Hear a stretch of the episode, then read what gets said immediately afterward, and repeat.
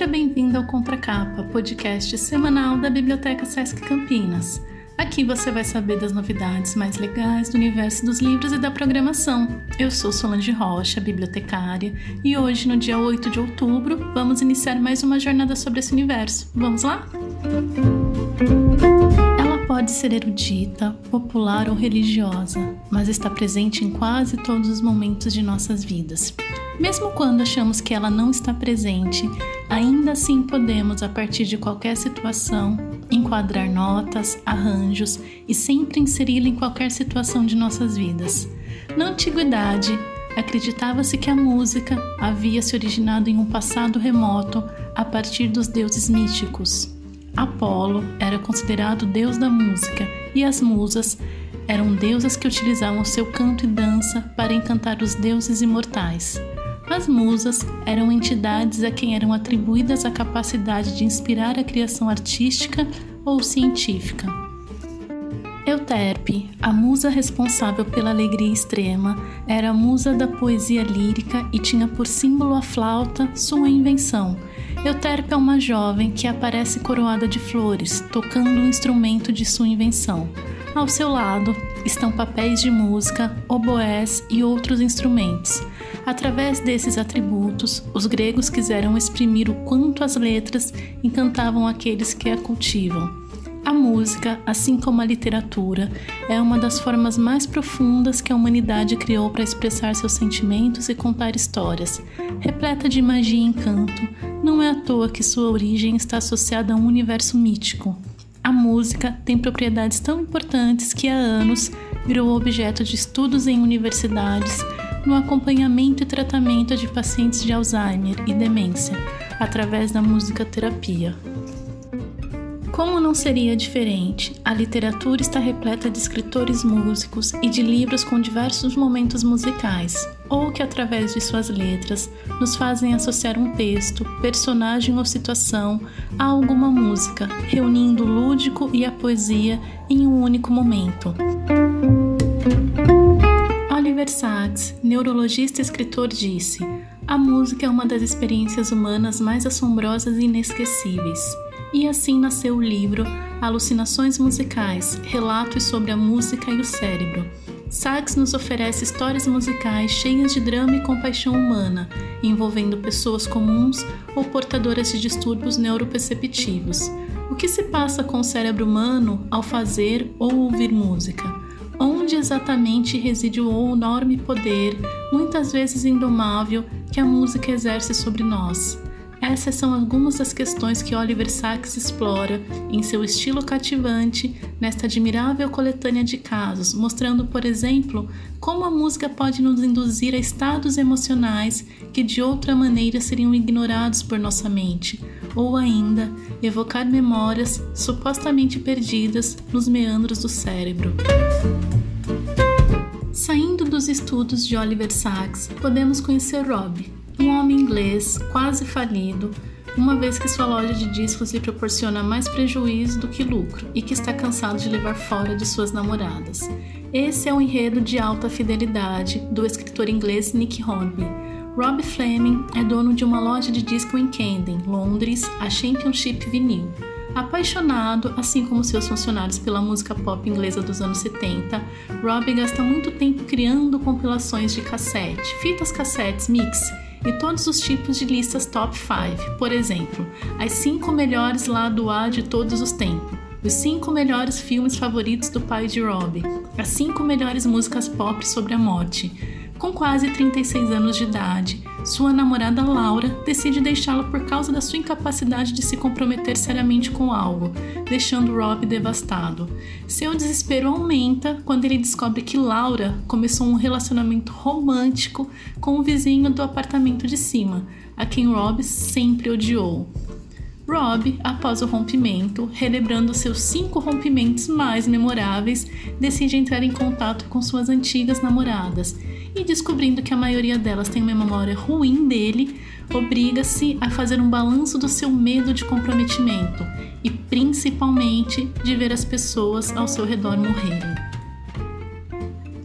Por fim, Nada melhor que indicar um livro das edições Sesc, fruto de 10 anos de pesquisa, escrito por um dos mais entendidos pesquisadores e críticos da área, que infelizmente nos deixou nesse mês, Zusa Homem de Melo.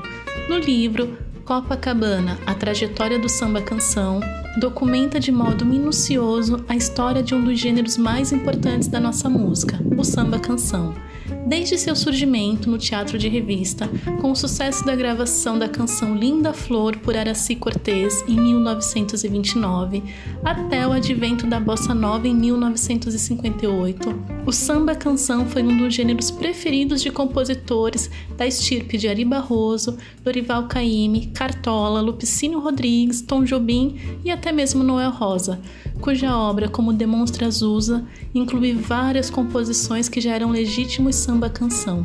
O livro é um estudo amplo, profundo e fartamente ilustrado. Hoje é dia do papo mais agradável do SESC, o Papo Saúde. A entrevistada de hoje é a dentista Liliane Jorge, que conversa com a educadora esportiva Fabi sobre como lidar com a diabetes e como a prática de atividades físicas é fundamental no controle e bem-estar de pessoas com doenças crônicas. Vamos ouvir? Olá, bem-vindos e bem-vindas ao Papo Saúde. Eu sou a Fabi, educadora de atividades físicas do SESC Campinas.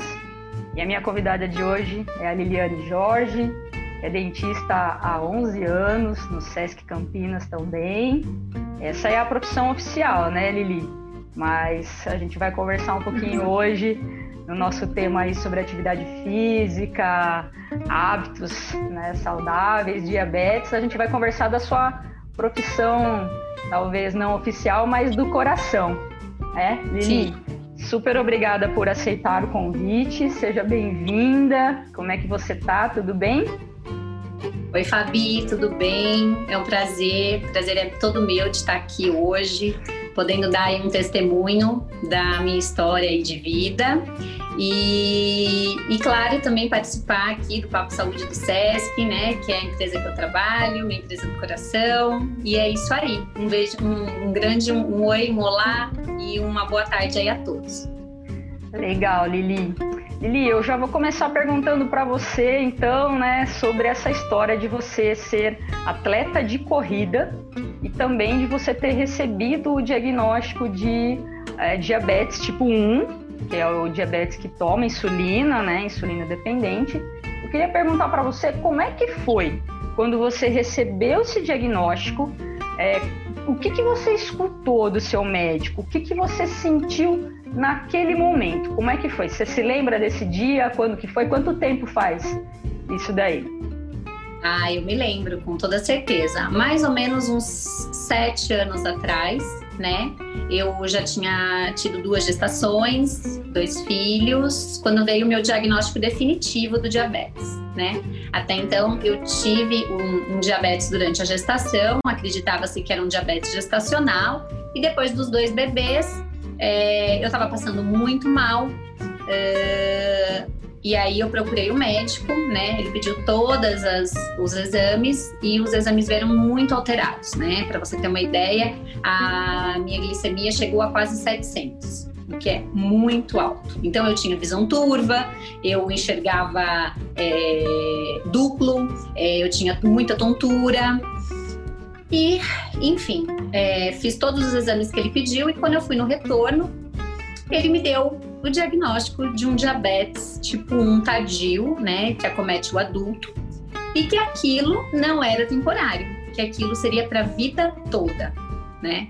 Realmente caiu como uma bomba, né? Foi um eu comecei a chorar na frente do médico é... e eu falei meu Deus o que, que vai ser agora da minha vida né tinha duas crianças pequenas para tomar conta meu trabalho e então assim, naquele momento foi muito desesperador, né? Mas graças a Deus eu tive o apoio aí da minha família. Eu, eu tenho uma cunhada que é endocrinologista, o meu médico também aqui de Campinas. Enfim, é, ele falou isso tem tratamento, né? Você tem as medicações e muito vai, é, vai ser de como você vai se posicionar frente a essa doença. né? As suas atitudes perante essa doença. E o que uma coisa que eu posso te garantir que vai te ajudar e muito é atividade física. Você gosta de praticar atividade física? Eu sempre gostei, sabe, Fabi? Eu fui uma adolescente, uma criança esportista.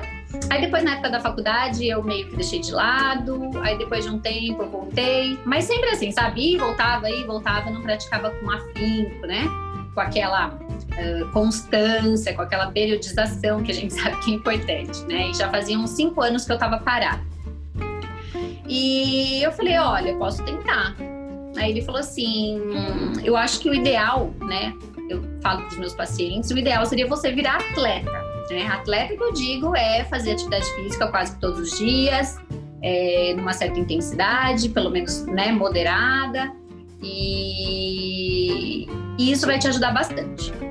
E aí eu saí de lá, primeiro, né, com aquele baque, passei uns dias, né, aqueles dias que a gente passa mesmo, né, do, da tristeza, é, de ah, por que comigo, né? O que, que eu fiz de errado?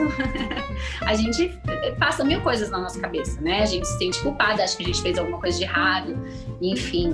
É, eu falava, meu Deus, né? A gente vê aí pessoal com diabetes, às vezes que tem que amputar membros, é, com cegueira. E eu fui estudar, fui pesquisar. Passado alguns dias, eu falei assim: eu posso tomar conta disso, né? Então, só vai depender de mim, e se depender de mim, vai dar certo. E a partir disso, aí começa a minha história no esporte. ah, então você não, não corria antes, começou a correr a partir desse momento, colocou um tênis no pé um belo dia e foi embora, né? É, aí, para você começar essa corrida, muita coisa mudou assim dos seus hábitos? Você teve que incorporar, por exemplo, rotina de treino, alimentação, acompanhamento mais próximo de um profissional de atividade física? Você sentiu bastante essa mudança? Com certeza, né? É assim, é... eu pensei, o que, que eu gosto de fazer de esporte, né? Eu não corria antes, mas uh, quando eu era mais nova, eu já tinha dado assim umas caminhadas, umas corridas leves na lagoa e era uma coisa que eu gostava. Aí eu falei, então vou voltar para isso que eu gosto. Então, o que, que eu fiz? Eu procurei, é, isso eu acho muito importante, né? Você procurar um profissional adequado, formado e que possa te orientar e, e adequar o treino para o seu tipo, é, para sua rotina, para o seu tipo físico, enfim é importante. Então, eu procurei um profissional que era personal trainer de corrida e de funcional. Então, eu comecei a fazer um fortalecimento, comecei a fazer musculação, que é muito importante, né? Porque eu já tinha aí 30 e lá vai fumaça. Então, precisava fortalecer o corpo antes de jogar um impacto em cima, né? E comecei os treinos de corrida. E atrelado a isso, Fabi, eu precisei procurar sim uma nutricionista, justamente também, não só por causa da, do esporte, que é importante você ter uma nutricionista, mas também por causa do diabetes, né? Então eu precisava fazer uma reeducação alimentar, né? No meu caso, a alimentação é muito importante também, né? Então a gente é, tem que aprender, reaprender a comer, a diminuir a quantidade de carboidratos, né? Comer mais proteínas, é, comer mais saudável. Então, é, eu precisei sim. Esses profissionais foram muito importantes aí na minha jornada, né? E, e aí a gente começou e graças a Deus é, eu fui me empenhando cada dia mais nos treinos. É, pensando na minha saúde, pensando que eu queria ter uma longevidade para cuidar dos meus filhos, principalmente. E e assim, é, a gente vai percebendo que no começo é, é difícil, né? Porque a gente tem preguiça, o corpo ainda não está acostumado. Mas depois de uns três, quatro meses, aquilo vira um hábito, né? E aí a gente não consegue ficar mais sem. Por quê? Porque a gente libera uma endorfina, é, que é um hormônio que traz muita sensação de bem-estar, é, o humor melhora, é, a sua disposição melhora, a sua paciência aumenta. Então, assim, é, são tantas coisas boas atreladas à atividade física que não só a melhora da minha doença também, porque além de eu ter que tomar insulina, não tem como, porque o meu pâncreas não produz insulina, eu tenho que tomar. Mas eu, eu diminui bastante a quantidade do que eu tinha iniciado, tá? Então, vamos dizer aí que eu diminui pela metade a quantidade de insulina que eu tomo por dia. Então, isso é muito importante. Fora todas as outras coisas, né? Então, assim, eu ia trabalhar mais. É, é, ia trabalhar com, com, mais vontade, com mais disposição, mais disposição para cuidar das crianças. Então, assim, é, eu, eu, eu, digo que a atividade é, física é um remédio para tudo.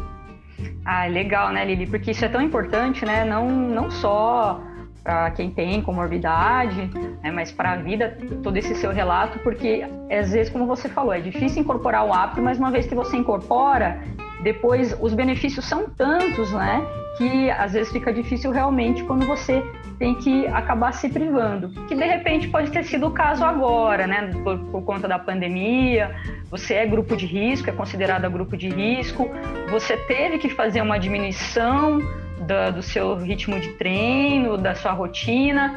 Eu sei também, por exemplo, que a massa magra é muito importante, né, para quem tem diabetes, porque o músculo ele é o motorzinho ali que queima a glicose.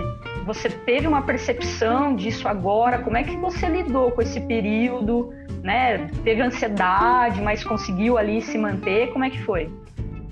Olha, Uh, antes da pandemia, eu estava num ritmo super intenso, assim, de treino. Eu estava me dedicando num ciclo de maratona, então eu ia fazer uma maratona, né, durante, é, no, em abril, que no caso teve a pandemia.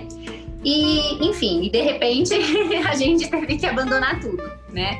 É, foi difícil, sim, no começo. Foi tipo uma leve rasteira, sabe? Assim, eu fiquei um pouco chateada, fiquei ansiosa, fiquei. Foi meio que uma frustração, né?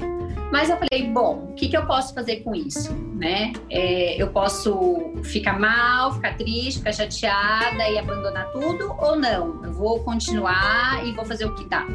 Então eu escolhi continuar e fazer o que dá. Então, assim, diminuíram os treinos, sim. Eu passei a treinar na minha casa, né? Uh, eu consegui uma esteira, então eu corria na esteira e fazia o, o treinamento de funcional, de musculação em casa. Não é a mesma coisa, né? Eu acho que quando você está na academia com um profissional, o treino rende muito mais, é mais intenso. Mas também naquele momento a intensidade nem era mais meu foco, né? O foco era um treino moderado, né? Para se manter ativa, manter o cardio funcionando. Então foi o que eu fiz. Quando foi liberada a corrida, ou, ou, a gente pôde sair, eu fiz alguns treinos fora, outdoor, mas sempre respeitando o isolamento, com o uso da máscara, indo em horários vazios, tipo de madrugada ou bem à noite, em lugares bem vazios, que eu não encontrava com ninguém, levando a minha água, enfim, seguindo todos os protocolos de segurança mas eu não deixei de treinar. Que diminuiu mesmo foi a intensidade dos treinos, foram treinos mais leves, mais moderados, mas eu continuei sim. Agora, quanto à perda de massa magra, realmente eu tive perda de massa magra. Eu perdi, eu fiz uma bioimpedância há pouco tempo agora e eu vi que eu perdi quase 2,5 kg de músculo mas é, agora a gente já vai voltar né, a a, uma alimentação mais adequada, porque na quarentena realmente também a gente sai um pouquinho do. fica com as crianças em casa, né? Fica mais ansiosa, às vezes come um pouco errado. E, então agora estou num trabalho de voltar aí a parte de musculação e retomando, né, os treinos. Na verdade, agora eu inseri mais duas modalidades na minha vida. e, e voltando agora para o treino de musculação também. Achei interessante essa parte que você falou, né? De mesmo com a pandemia, você continuar buscando e até ter incorporado mais coisas, que talvez isso seja um resultado é, do processo de incorporação de novos hábitos, né? Mais do que você atingir uma meta, você tem que entender o que é o processo. E com certeza nesse processo você foi adquirindo uma maturidade não só física, né, mas também psicológica para lidar com essas situações adversas. Uh, tem dois livros que eu, eu gosto muito, um deles, não sei se você conhece, chama A Doença como Caminho. Ele vai falar exatamente isso, que você tem que ressignificar as coisas. Então, você podia ser a Lili diabética e podia ser, hoje você se transformou numa outra coisa. Então, você ter esse entendimento de que todo o processo é que é importante, é que é relevante pelos ganhos, é muito, muito legal, porque com certeza te ajuda pra, a continuar. E aí, nesse processo, Lili, você hoje é uma pessoa que se conhece melhor, conhece melhor o seu corpo, né? Sabe seus limites, mas se conhece melhor também é, internamente, porque muita gente às vezes fala assim, ah, meditação, é, você logo vê aquela pessoa paradinha, sentada, pensando em nada. Mas hoje a gente acha na literatura muita gente falando que caminhar, correr também é um estilo de meditação, de atenção plena. Então você tem que é, pensar no seu ritmo respiratório, no pace, né? Com certeza você, é, quando vai entrar numa prova, você vai muito concentrada no pace, no como é a prova. Você se considera hoje uma pessoa mais autoconsciente? Fabi, você falou uma coisa muito importante. É, assim, a corrida, ela me trouxe uh, a corrida por causa do diabetes me trouxe é, tantas coisas boas para minha vida que eu costumo muito conversar com o meu médico, né? É, ele fala, Liliane, você se posicionou de uma tal maneira que o diabetes te trouxe mais coisas boas do que ruins. E realmente, e eu, eu arrisco a falar que só trouxe coisas boas. Claro, ninguém queria ter uma doença, ninguém queria ter que se aplicar insulina o dia todo, mas aconteceu. Isso eu não posso mudar. Mas eu posso mudar o hoje e o meu futuro, como eu me posiciono frente a isso. Então, eu poderia ser aquela Liliane diabética, cheia de dor, cansaço, né? Uh, enfim, ficar reclamando da vida é, e me dar desculpas, né? Para não fazer determinadas coisas. E eu me posicionei de maneira diferente. Então, hoje, é, a atividade física, a corrida, é, é uma terapia na minha vida, tá? Eu acho que funciona como corrida terapia e também me trouxe um conhecimento muito grande a respeito de mim mesma, né? É, eu, eu, sempre costumo, não sei se você já viu no Instagram, mas quando eu vou, faço um treino de 21 quilômetros num dia qualquer, numa esteira, eu coloco 21 quilômetros de meditação. Porque são 21 quilômetros de meditação. Então as pessoas falam, nossa, como você consegue ficar uma hora e quarenta em cima de uma esteira? Pois é, meditando. Então eu penso na minha vida, eu penso no meu corpo, eu penso no meu eu ali presente, é, eu penso nos meus filhos, é, eu sinto a minha respiração e passa e passa muito rápido, né? Então isso é muito interessante. E outra coisa que é, que eu acho importante, que além de tudo, é, hoje eu me considero uma pessoa muito mais disciplinada, uma pessoa muito mais organizada, uma pessoa muito mais resiliente. Então, tudo isso, com certeza, eu não tenho dúvida nenhuma que foi toda essa bagagem que trouxe para mim, sabe? Então, é, eu lido muito melhor com os meus problemas, né? O diabetes não é o único, todo mundo tem problema, a gente tem os nossos problemas do dia a dia, enfim, casa, família, né? A gente é, a todo momento a gente enfrenta desafios, né?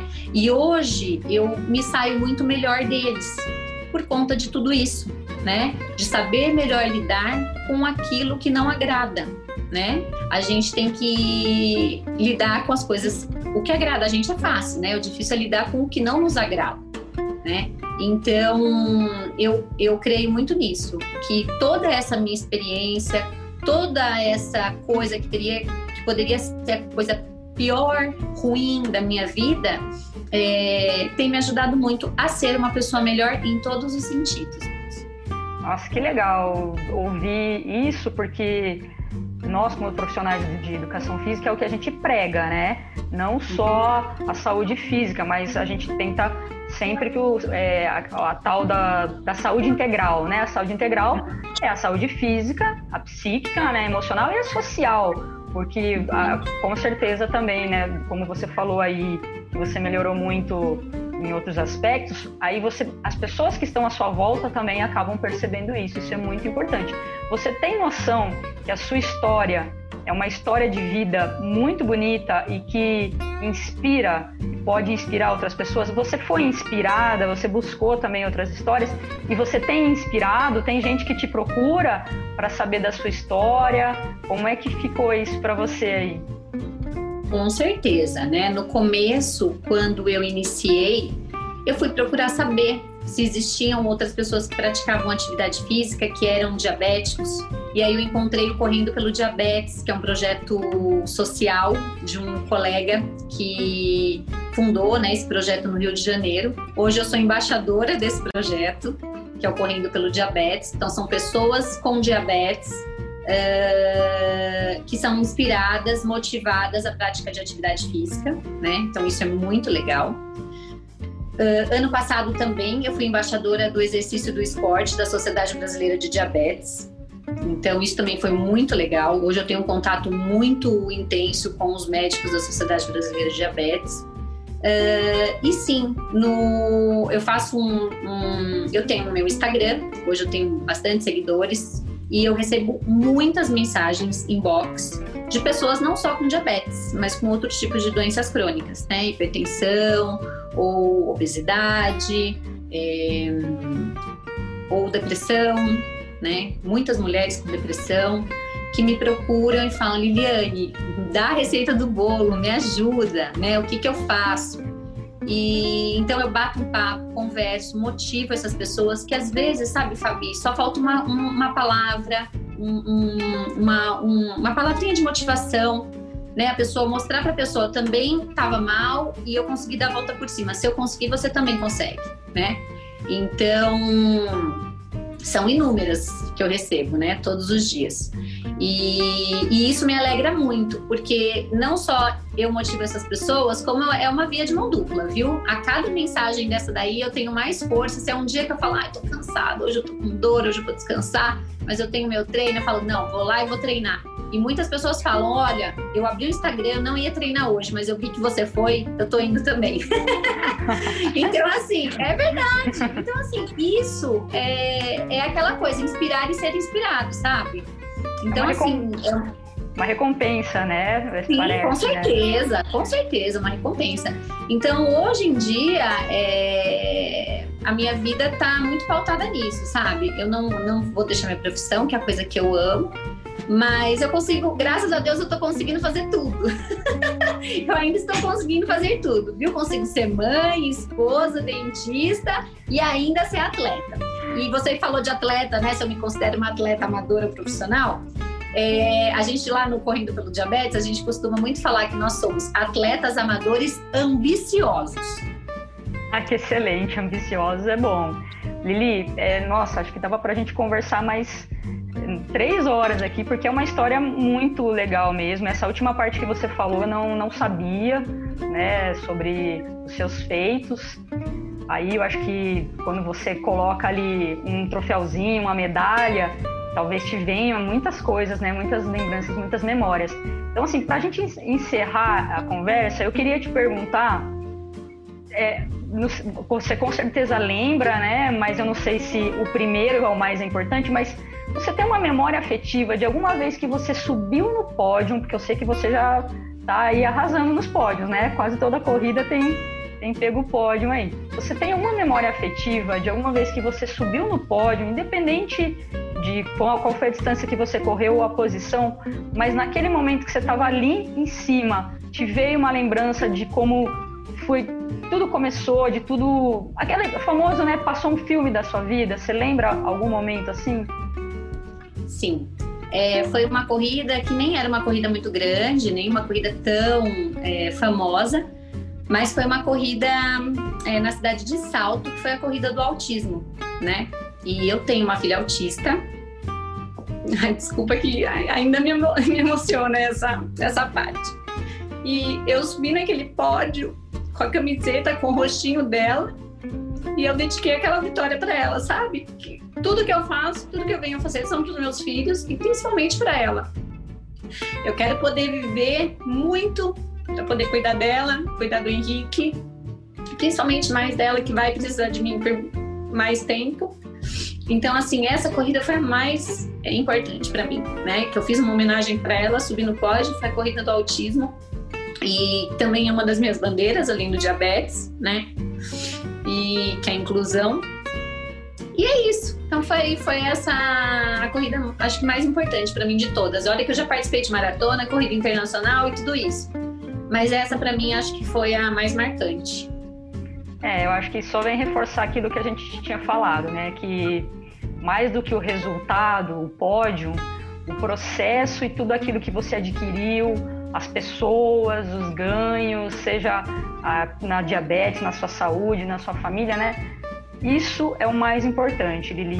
É, nossa, eu arrepiei aqui você falando. Ai, desculpa, Aqui ainda é, são, é ainda é um assunto que me, me emociona um pouco. É, eu imagino, mas assim, o, o, que eu posso te dizer é parabéns, porque é, não é fácil. A gente que trabalha com atividade física sabe que não é fácil incorporar atividade física, sabe que não é fácil lidar com a atividade física quando a gente tem né, algum fator que pode, possa limitar. Então, parabéns, continue continue principalmente se motivando e motivando as outras pessoas.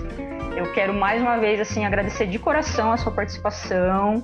É, muito obrigada mesmo. Foi um aprendizado maior assim de lição de vida para mim. Me sinto muito grata.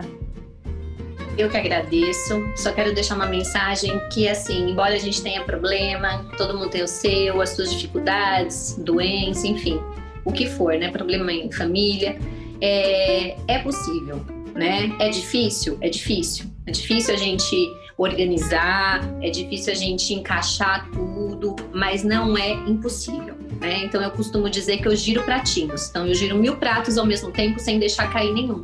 E é assim que a gente tem que ser na nossa vida, né? A gente vai girando todos os nossos pratos sem deixar cair nenhum.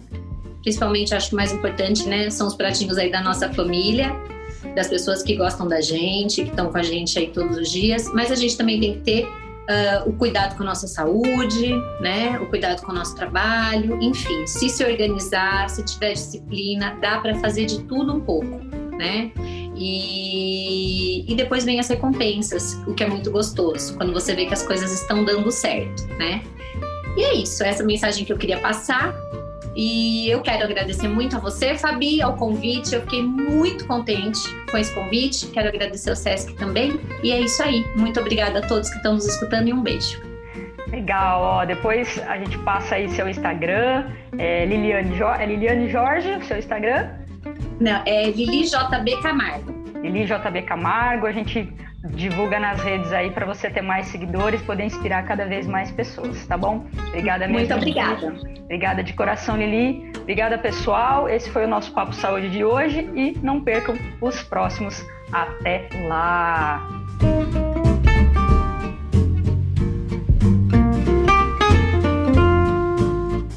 Encerrarmos o Contracapa de hoje, temos um convite super especial para fazer para você. No mês de outubro, teremos uma programação virtual em homenagem ao Dia das Crianças, e é claro que o Contracapa não ficaria de fora.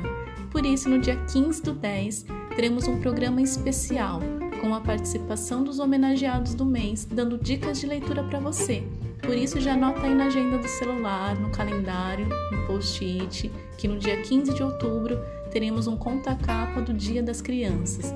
Não vá perder, viu? Por hoje é só, e na próxima quinta estaremos aqui para falar mais sobre livros e cultura no Sesc Campinas. Até breve!